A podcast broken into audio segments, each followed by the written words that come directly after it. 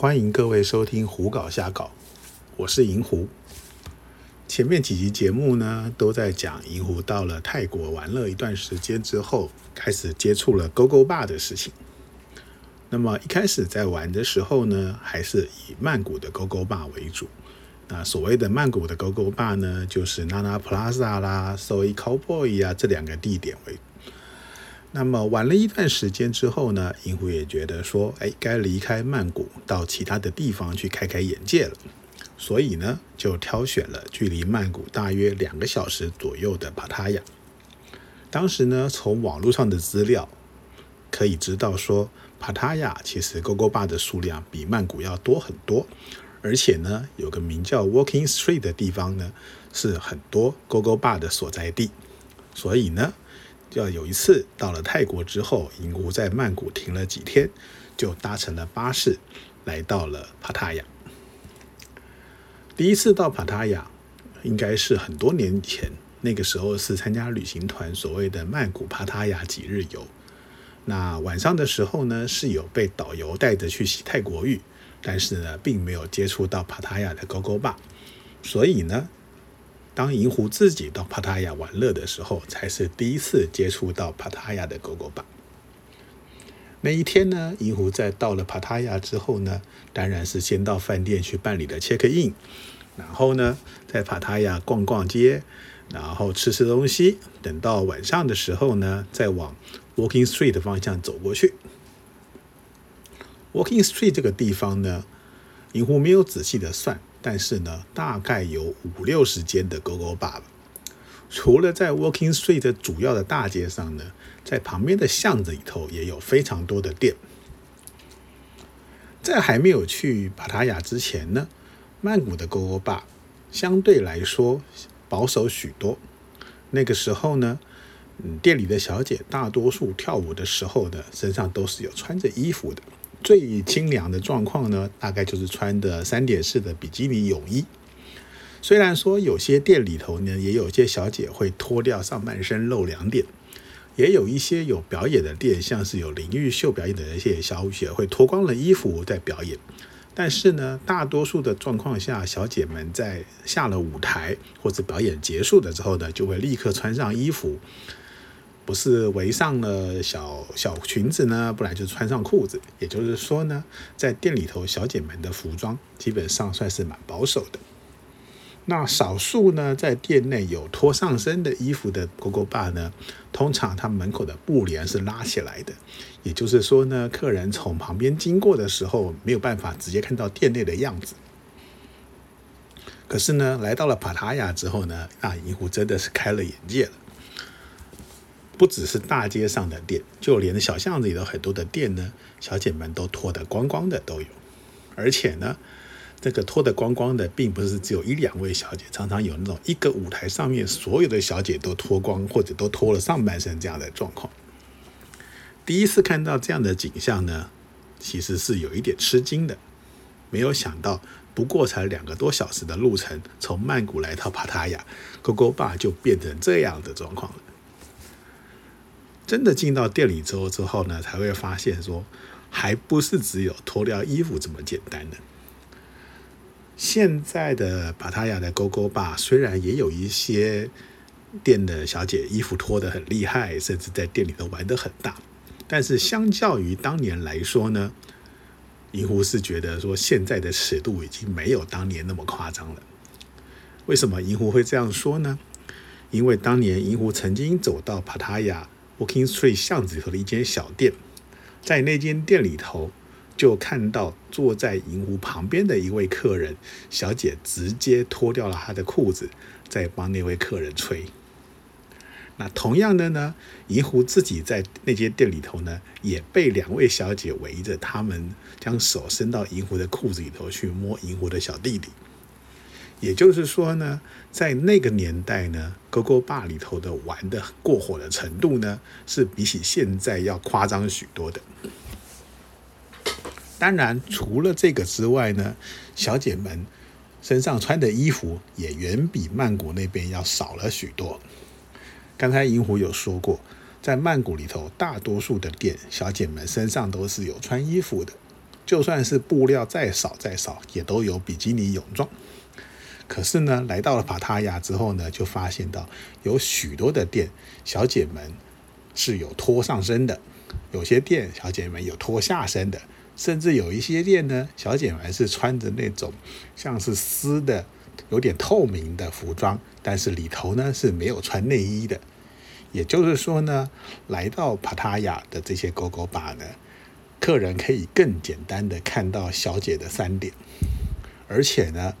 客人通常用手去抚摸小姐的三点这些事情呢，小姐们的排斥程度也是比较少的。那后来呢，银狐比较花时间在帕塔亚玩了一段时间之后，才晓得说，相较于曼谷，帕塔亚这边呢，早期是比较多欧美人来玩的。也就是说呢。这些小姐们接触的欧美客人是比较多，那欧美客人相对玩的比较开放，所以呢，小姐们的配合度也都相对的比较高。那个年代呢的勾勾吧，其实和现在来说，大概最大的差别就是价格了。扣掉价格之外呢，其实大致上是差不多的东西。可是呢，有一点很大的差别是，小姐们的属性有点不一样。早期的勾勾坝可以说是因为美军在越战的时候将帕塔亚、曼谷等地定为他们呃部队的休假时候可以去度假的地方，所以衍生出来的一些情色场所。而勾勾坝呢，就是这样的一个地方而冒出来的。从原本的酒吧变成了勾勾坝，从小姐们穿着整整齐齐的服装的。来招待客人，到开始穿着泳装，甚至是脱了衣服在那边伺候客人。也就是说呢，这些店最早的出现呢，其实是为了照顾美国大兵而存在的。所以呢，自然这些这店里头小姐们呢，是属于比较嗯符合欧美人胃口的那一类型。而且呢，像在勾勾坝这种地方玩乐呢，客人跟小姐要有比较多的互动。你想想看，如果你找小姐坐在你身边，两个只是坐在那边各喝各的饮料，很闷，不是吗？一定是要有一些聊天啊、交谈啊，甚至有一些呃手脚的互动啊、肢体的接触啊等等的。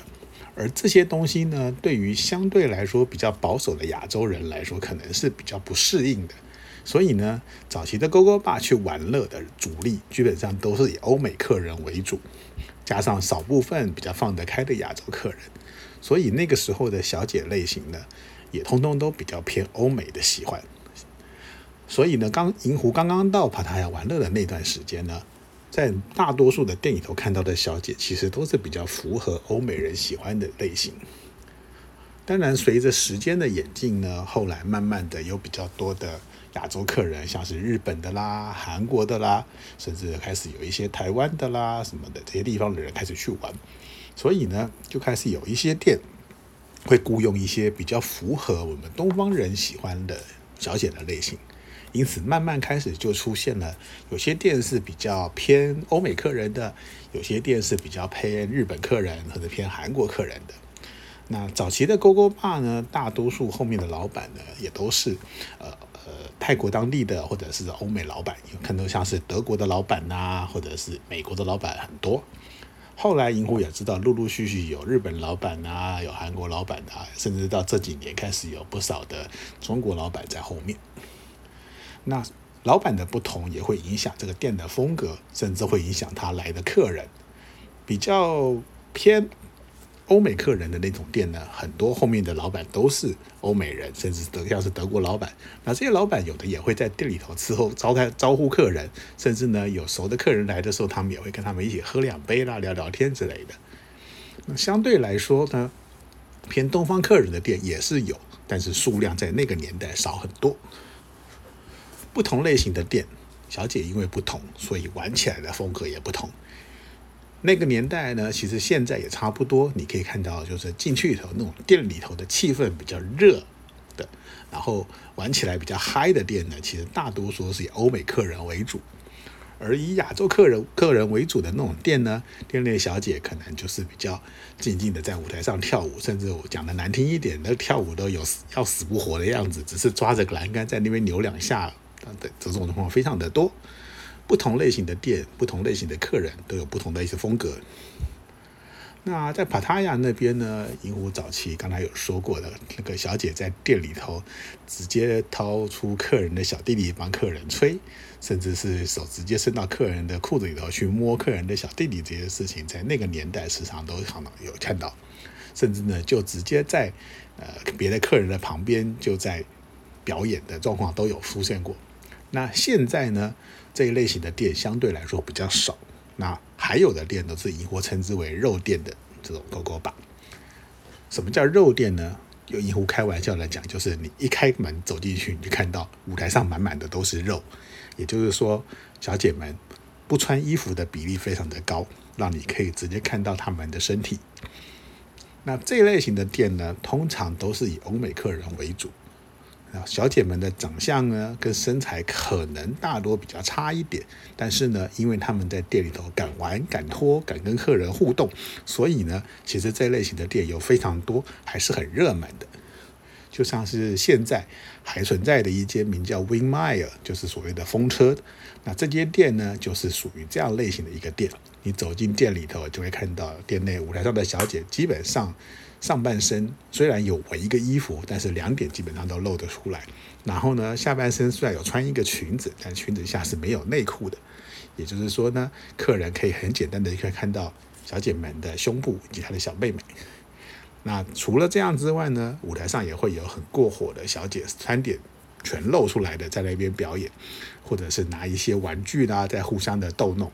有的时候呢，也会把玩具交到客人的手上，让客人来玩弄他们。这类型的店气氛很热络，小姐的素质虽然相对差一点，但是如果你是喜欢在店内玩乐的话，这种店反而是玩的比较嗨、比较有趣的。啊，当然啦，那你要是能够放得开的人，才不会进入到这这种店觉得很尴尬。银狐第一次走进肉店的时候也是蛮尴尬的，常常会自己不知道自己该怎么办。不过好在呢，后来马上碰到一个。呃，个性还不错的小姐，马上来搂着银狐，甚至是坐到银狐的身上来跟我银狐互动，所以呢，慢慢的银狐就适应了这样的店。那帕塔亚那个地方呢，光是 Walking Street 呢，刚才有说过，大概有五六十间以上的 Go Go Bar，所以呢。每间店的风格也都不太一样，有那种纯粹就是小姐呆呆板板站在舞台上跳舞，等着被客人带出场的店，也有那种店内有表演，是吸引客人来店内看表演，然后呢，客人在店内呃喝酒啦、干嘛消费的店，也有那种刚刚银狐讲的，就是肉店，就是客人在店内跟小姐玩得很高兴，然后呢不一定会带小姐出场，但是可能会付很多小费小费给小姐的那种店。不同类型的店，它有不同类型的乐趣。这个都是银狐开始到勾勾爸玩乐一段时间之后，才慢慢适应了每种店不同的风格跟不同的玩乐方法。那未来的节目中，银狐可能会挑几间店来介绍。那这些店可能是未来曾经存在或者现在还存在的店，然后告诉大家银狐在这些店里头是怎么样玩乐的。好了，那么这一集的节目到这里就暂告一个段落了。谢谢各位的收听，我们下个礼拜再见。